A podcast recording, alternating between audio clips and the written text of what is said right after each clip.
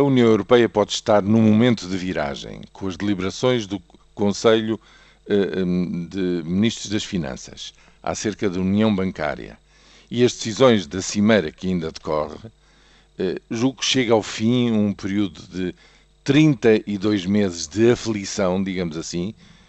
no qual a União Europeia andou a procurar eh, a resolver uma crise que rebentou em, em inícios de 2010, teve um, a primeira solução de emergência de apoio à Grécia em abril de 2010. Bom, e até agora tem vindo a dotar-se de um conjunto de mecanismos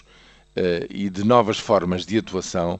para responder, uh, digamos, no plano orçamental, na conjugação das políticas orçamentais e, portanto, de estabilização das contas públicas e também no setor bancário para poder acorrer devidamente a problemas de uma banca eh, a nível europeu muito enfraquecida, eh, digamos, pela crise que eh, arrebentou nos Estados Unidos e teve uma grande expressão no, no outono de 2008.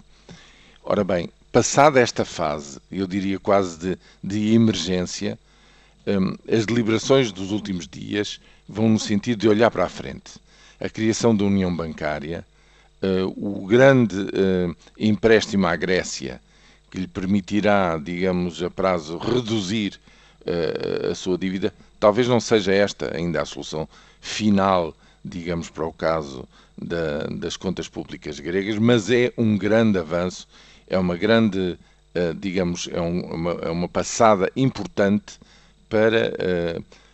fazer com que, por exemplo, a, Grécia saia de cinco anos consecutivos de recessão e, e, e, as condições para voltar a crescer do ponto de vista económico. E é justamente no plano económico que se vão desenvolver uh, os trabalhos na União Europeia nos próximos seis meses.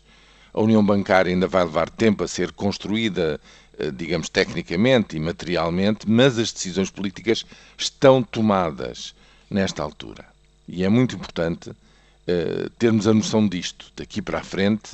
do que se trata é agora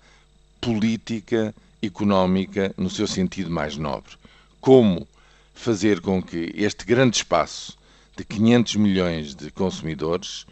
possa funcionar em todas as suas partes com uma maior coesão e, digamos, com um apoio recíproco maior coordenando políticas económicas, fazendo com que, digamos, a, a, o dinamismo económico numa das parcelas deste enorme sistema possa também ser útil para as outras que estão ainda numa situação de dificuldade. É esse o desafio para os próximos meses na União Europeia.